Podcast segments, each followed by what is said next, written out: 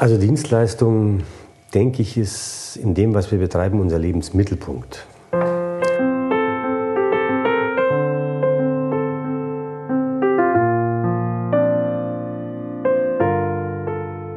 Der Dienst am Kunden unser wichtigstes Augenmerk. Das ist das, wovon wir letzten Endes leben.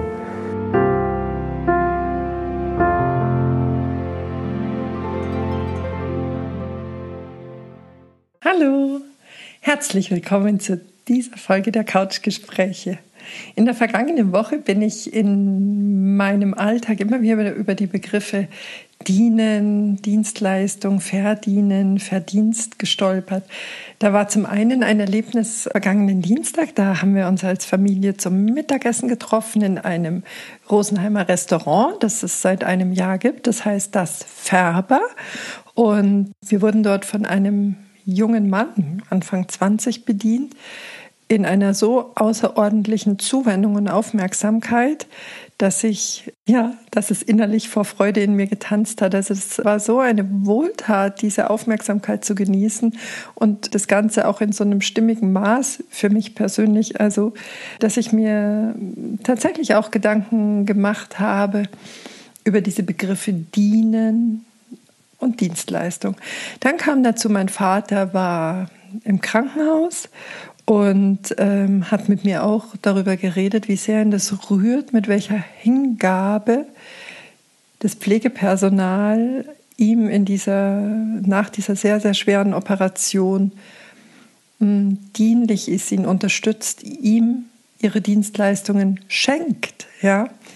Und ja, dann habe ich mir da so wilde Gedanken gemacht, bin da in mir, hat es so ein bisschen rumgeflattert, dass ich mir überlegt habe, klar, da gibt es einmal den Bereich der Arbeit, in dem dieses Wort dienen, bedienen, Dienstleistung eben auftritt. Wir ähm, dienen einem Unternehmenszweck im Angestelltenverhältnis und verdienen dafür unser Einkommen. Aber auch im persönlichen Bereich, finde ich, trifft man auf dieses Wort, dass wir mit unserem Wissen oder mit unseren Kenntnissen, mit unseren Kompetenzen von Nutzen sind, jemanden dienen, jemanden unterstützen. Und aber selbst Gegenstände können dienen. Ja, also ein Topf dient uns zum Nudeln kochen. Das, was ich als Gemeinsamkeit eben entdeckt habe, dass alles ja so einem, einem Nutzen dient, jemand anderem dient, einem, einen, einem Mehrwert schafft.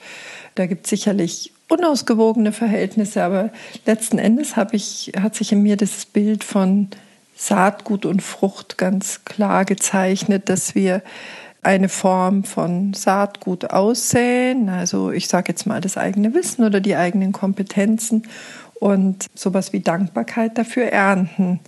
Also es wandelt sich um. Und ja, wir haben in unserer Gesellschaft, glaube ich, sehr, sehr, sehr viele Bereiche der Dienstleistung, die wir in unserem Alltag selbstverständlich nutzen und schöpfen. Und bevor ich hier mich in der Theorie total verfranze, denke ich, ist es geschickter. Wir werfen da mal einen ganz konkreten Blick in die Praxis, eben in die Gastronomie, wo ich auch dieses Auslösererlebnis letzte Woche hatte und schauen mal, was ist, was ist der Preis der Dienstleistung, was kostet es, Dienst zu leisten? Was braucht man dafür? Und ja, aber was, was schenkt sie einem auch? Genau. Dann habe ich gedacht, okay, dann gehe ich doch mit diesem Thema heute gleich zum Profi. Und so bin ich hier bei Richie Perkusic, dem Pächter, seit einem Jahr von Das Färber in Rosenheim. Und ich sage schon mal vielen Dank, dass du dir total spontan Zeit genommen hast. Richie, was bedeutet Dienstleistung für dich? Was ist es für dich? Was gehört dazu? Also Dienstleistung, denke ich, ist in dem, was wir betreiben, unser Lebensmittelpunkt. Weil alles andere, da wir ja nicht am offenen Herzen operieren, wie vielleicht andere, bleibt der Dienst am Kunden unser wichtigstes Augenmerk. Das ist das, wovon wir letzten Endes leben. Wir versuchen die Wünsche der Gäste tagtäglich aufs Neue zu erfüllen, gekoppelt mit dem, was uns Spaß macht. Das spiegelt auch den Ort wider, den wir hier geschaffen haben. Mhm. Einfach weil Das Färber ist ein Haus, das besteht ja seit 500 Jahren im Färberviertel, in der Färbergasse und so weiter und so fort. Wir haben auch das Lokal ja sozusagen erworben von unseren Vorbesitzern, haben den Namen auch unverändert übernommen, mhm. weil ich oder wir geglaubt haben, dass es sicherlich nicht am Namen scheitern wird. Sondern eher daran, was wir verkörpern. Und, ja, und das scheint zu funktionieren. Das heißt, für uns heißt Dienstleistung von in der Früh bis auf Nacht einfach ein Auge auf den Gast zu haben, um was er sich wünscht, was er sich vorstellt und wie wir das irgendwo umsetzen können. Mhm. Ja. Mhm.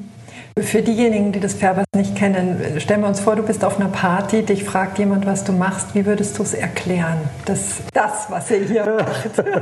was machen wir hier? Wir machen das, was wir den ganzen Tag gerne machen. Wir trinken Kaffee, trinken Wein, versuchen Essen an den Mann zu bringen, was so ist, wie wir es uns vorstellen. Also wir sind, wir sind halt nicht die Schäumchentypen. Also das heißt, wir versuchen grundsolides Essen zum fairen Preis auf den Tisch zu bringen, mit einer guten Qualität und auch beim Wein ist es genauso. Also wenn uns immer jemand nach dem Konzept fragt, um vielleicht auf dieses Thema einzusteigen, was immer wieder ein Thema ist, was habt ihr für ein Konzept oder so, ich habe bei der Bank keins vorgelegt, weil ich auch keins hatte in dem Rahmen. Und also ich fühle mich da wirklich konzeptlos, weil wir haben uns einfach mit den Dingen umgeben, die, wir Spaß, die uns Spaß machen. Das heißt, wir haben einfach, wir sperren in der Früh auf um acht, obwohl die ersten Kunden eigentlich schon um kurz nach sieben da hocken.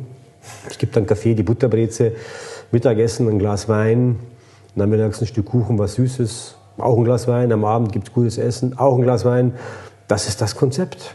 Und das scheint bis jetzt erschreckenderweise ganz gut aufzugehen. Also, also, ehrlich gesagt ist das hier ein bisschen downgegradet, was du, ist das so? was du sagst. Es ist nicht, äh, es, ist, es, ist, äh, es ist sehr, sehr, sehr gutes Essen, das wunderschön angerichtet ist. Ja, äh, also grundsolide äh, finde ja, ich, trifft es da ehrlich gesagt. Also Mühe geben wir uns schon, also ja, das ist ja nicht. Aber ja. Ja, aber vielleicht einfach bin ich, bin ich, weiß ich nicht, ich, ich kann mit Lob schlecht umgehen und mhm. ich finde, es sollte auch der Antrieb sein, zu sagen, hey, wie können wir jetzt noch besser werden und mhm. ja, also für mich ist halt einfach das Wichtigste, das Produkt, das Essen ist natürlich schön angerichtet mhm. und auch die Weine sind in manchen Bereichen sehr, sehr, sehr, sehr gut. Mhm. Ja, aber ich kann halt mit Lob schlecht umgehen, vielen Dank. Sind wir schon fertig. Wie, äh, inwieweit äh, spielt da Großzügigkeit eine Rolle? Sehr. Sehr? Sehr. Also ich glaube, dass, dass Großzügigkeit nicht nur vom Gast, sondern auch in erster Linie von uns kommen sollte. Ich kann nicht erwarten, dass der Gast großzügig ist. Also wir haben Gäste, die kommen täglich, ja. mehrmals. Wenn ich manchmal rechne ich auch hoch, was manche Menschen im Monat bei uns an Geld lassen. Und ich muss gestehen, also ob jetzt unser Glas 0,1 oder 0,2 eingeschenkt ist oder nicht, ich glaube nicht, dass das unseren wirtschaftlichen Erfolg ausmacht. Ja. Und deswegen denke ich, dass solange wir so überleben können, bis jetzt scheint es so, also ich, meine, ich kann die Zahlen schon lesen, die wir jeden Monat fabrizieren, aber nichtsdestotrotz, glaube ich, ist Gastlichkeit mhm. und Großzügigkeit ein extrem wichtiger Faktor, vor allem, weil wir es halt familiär führen. Mhm.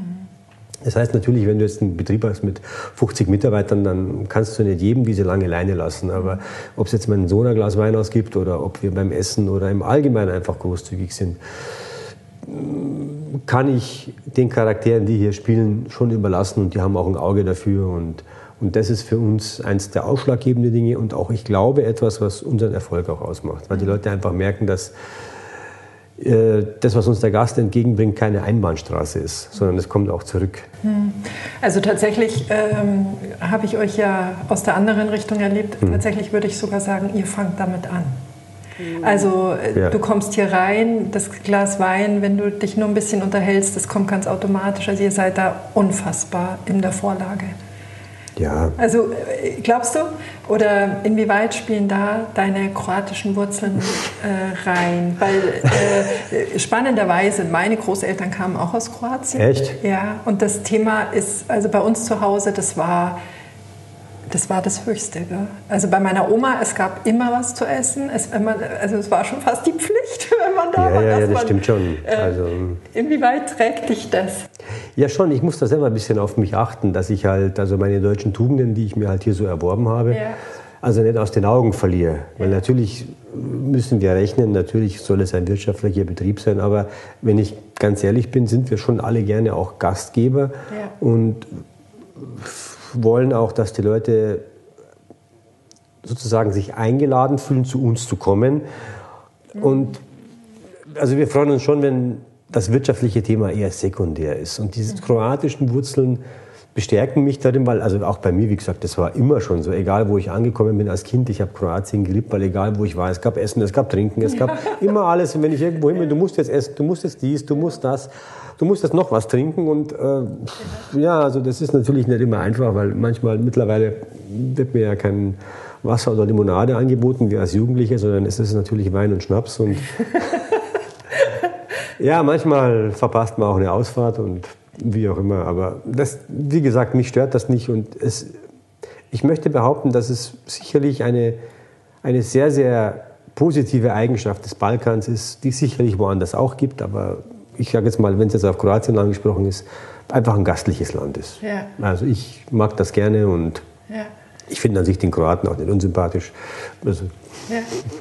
habe viel Positives erlebt und fühle mich auch dementsprechend als Kroate. Das kann ich gut leben, Ja. also ohne klischeehaft. Ja. Vor allem, ich denke, dass wir das Kroatentum hier sehr authentisch leben. Ja, und äh, ich meine, man merkt, dass du in Also- zwei Welten zu Hause bist. Absolut. Du, äh, du hast das, äh, dir das zusammengesucht aus beiden Kulturen. Absolut, nee, das, das da bin ich auch froh.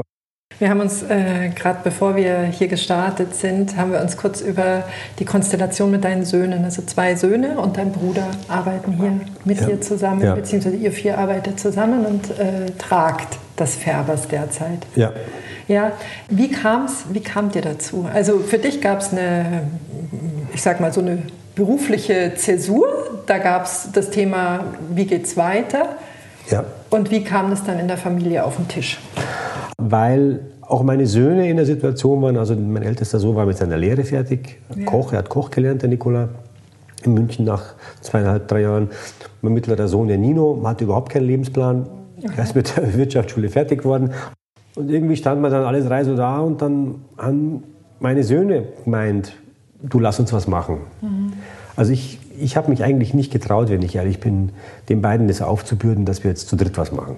Das äh, hätte mir viel zu sehr Angst gemacht, dass ich da sie ihm was reindränge in den jungen Jahren oder ihm was aufbürde oder dass es in die Hose geht und dann heißt es, hey Papa, blöd, dass du uns da mit reingezogen hast. Aber sie haben gesagt, nee Papa, komm, lass und tu und ich stand schon seit einer Zeit lang im Gespräch mit den Vorbetreibern des Färbers und hm, ich war mir ziemlich unsicher, aber ich muss gestehen, so den Schubs über die Klippe haben mir meine Söhne gegeben.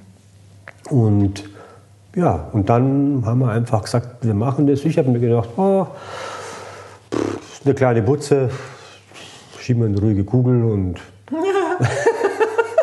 ja, ich dachte also ein paar Plätze.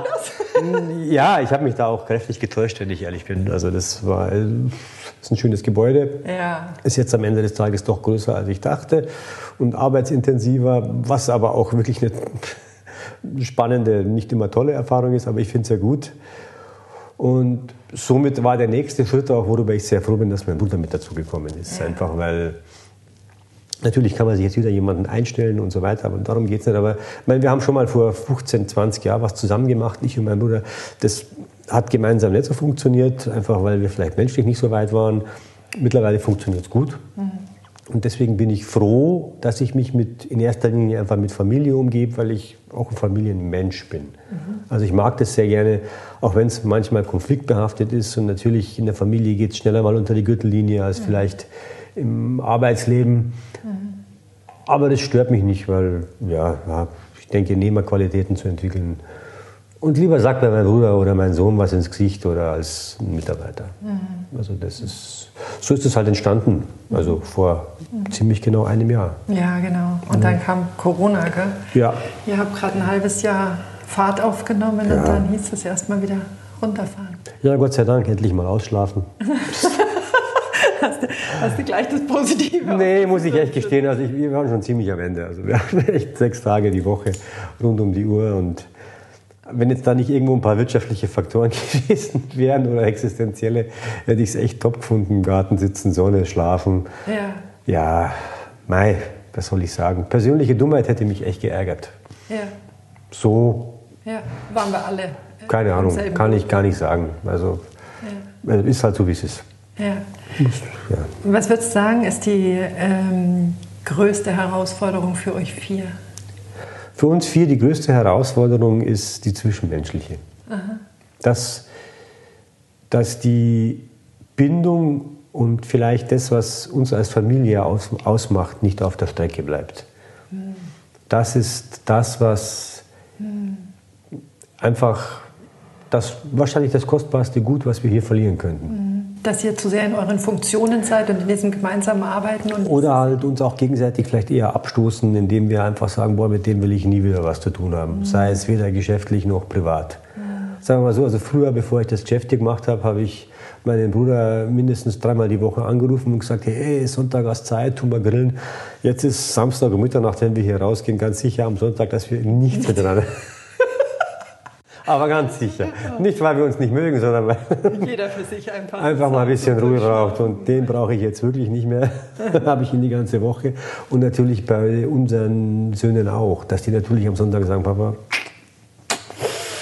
Abendessen mit dir brauche ich heute echt nicht. Aha. Sind die zu Hause noch? Ja. Aha.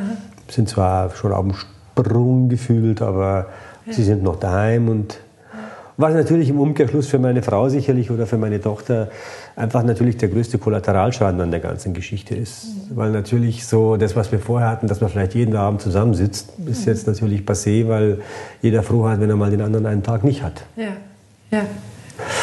Ja.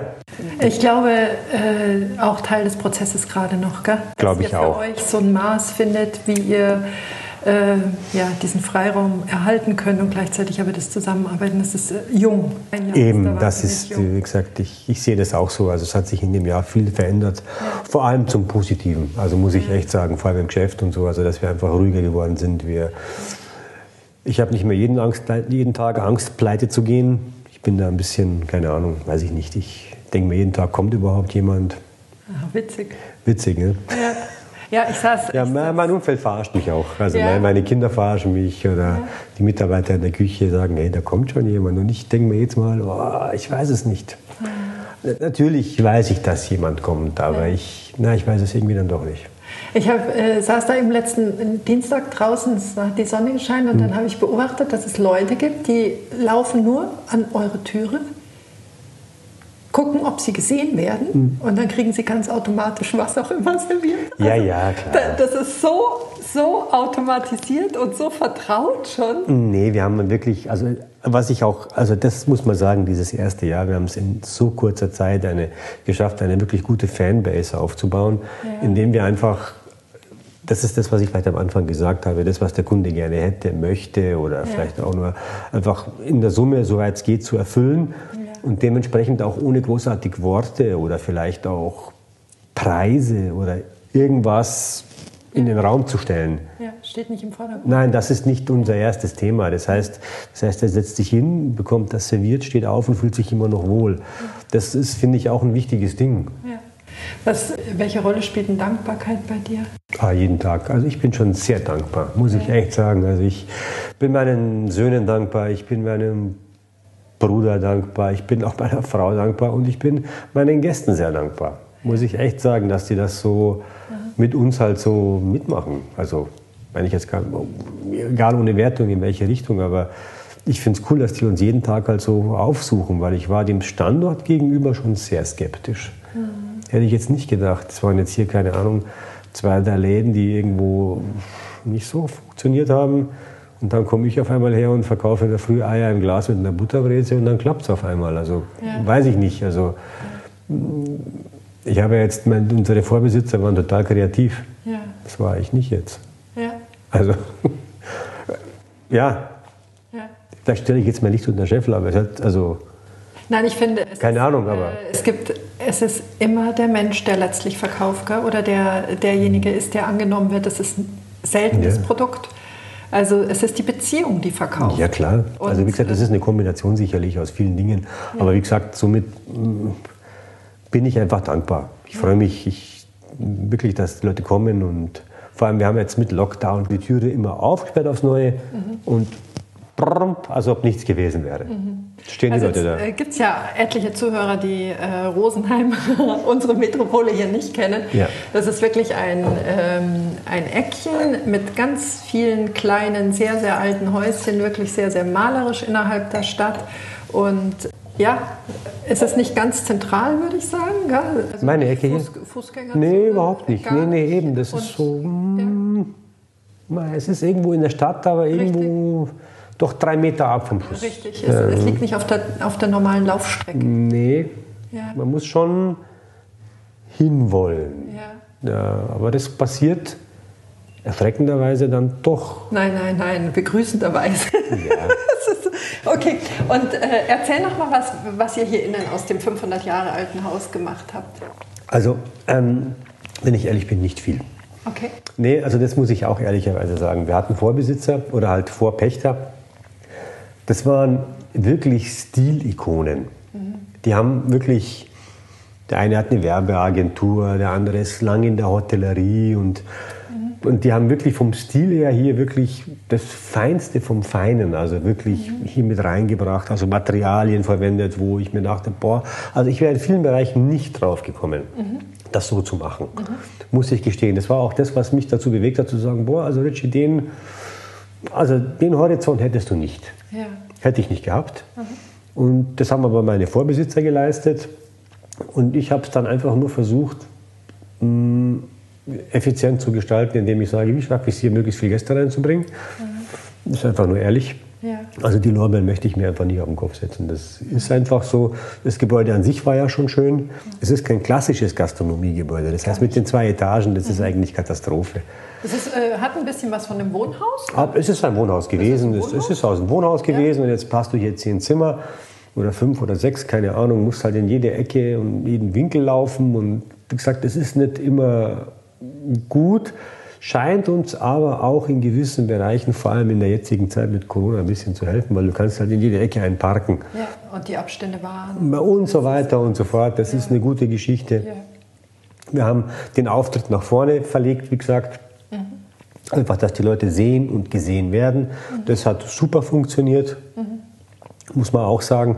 Und, und sonst haben wir, wie gesagt, nur einfach in Effizienz investiert. Das heißt einfach zu schauen, die Stube unten wieder so gemacht, dass wir einfach so viel wie möglich reinbringen an Leuten, dass so viel wie möglich zusammensitzen können, einfach weil so dieser gesellige Faktor einfach uns wichtig war. Mhm. Ja, Jetzt und auch das nach vorne bringen, finde ich, ist, ist ein ja. Stück weit auch so dieses Südländische, gell?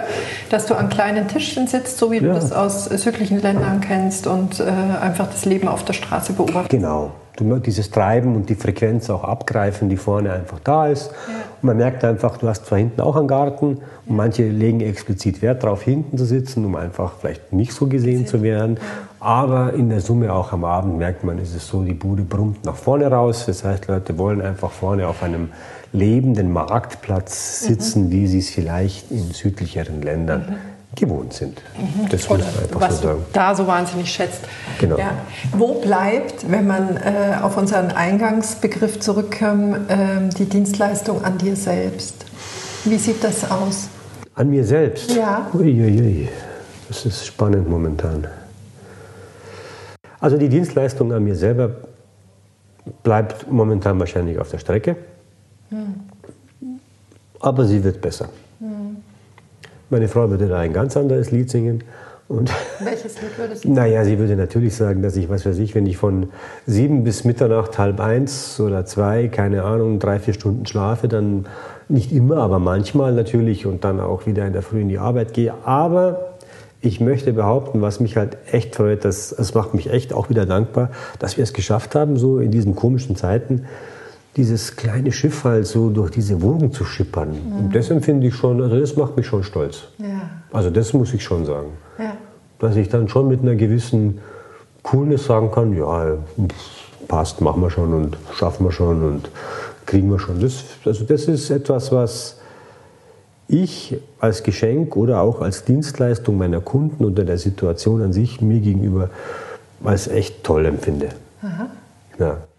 Und natürlich kann ich hier, also ich habe ein tolles Umfeld, ich habe immer cooles Essen hier, coole Weine um mich herum, nette Leute. Das ist, finde ich, schon schön. Für dich ist das schon Na, absolut. das, was du auch gerne machst. Natürlich. Also ich finde es schön, wenn die Leute kommen, dass wir uns gegenseitig irgendwo, was heißt mögen, ich muss jetzt nicht jedem Gast um den Hals fallen, aber ich finde es schon schön, wenn Leute da sind, die sich hier wohlfühlen und sich auch dementsprechend verhalten und die sich mit uns wohlfühlen. Ja.